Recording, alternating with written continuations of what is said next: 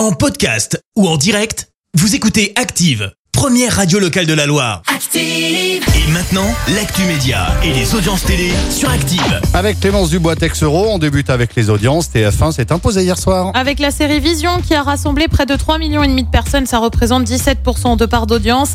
Euh, Derrière, on retrouve France 2 avec Meurtre au paradis. M6 complète le podium avec Marié au premier regard. Il change de chaîne. Et oui, fini euh, vivement dimanche sur la 2 le dimanche après-midi. Michel Drucker passera sur France 3 à la rentrée, annonce faite hier.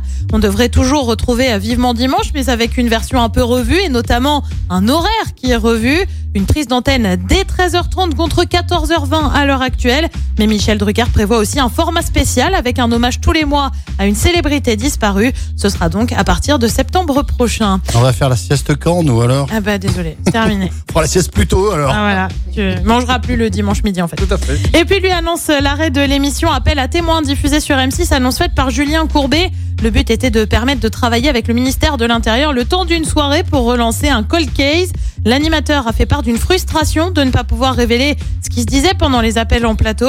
À noter que les audiences sont également en baisse. La première émission avait attiré plus de 2 millions et demi de personnes avant de chuter sous les 2 millions pour le dernier numéro en janvier dernier. Allez, le programme ce soir, c'est quoi? Et bah sur TF1 comme tous les mardis c'est Colanta. Sur France 2 on retrouve François Damiens pour le film Au témoin d'un doute. Sur France 3 c'est la série Tandem et puis sur M6 c'est aussi une série avec 911. C'est à partir de 21h10. Merci, vous avez écouté Active Radio, la première radio locale de la Loire. Active.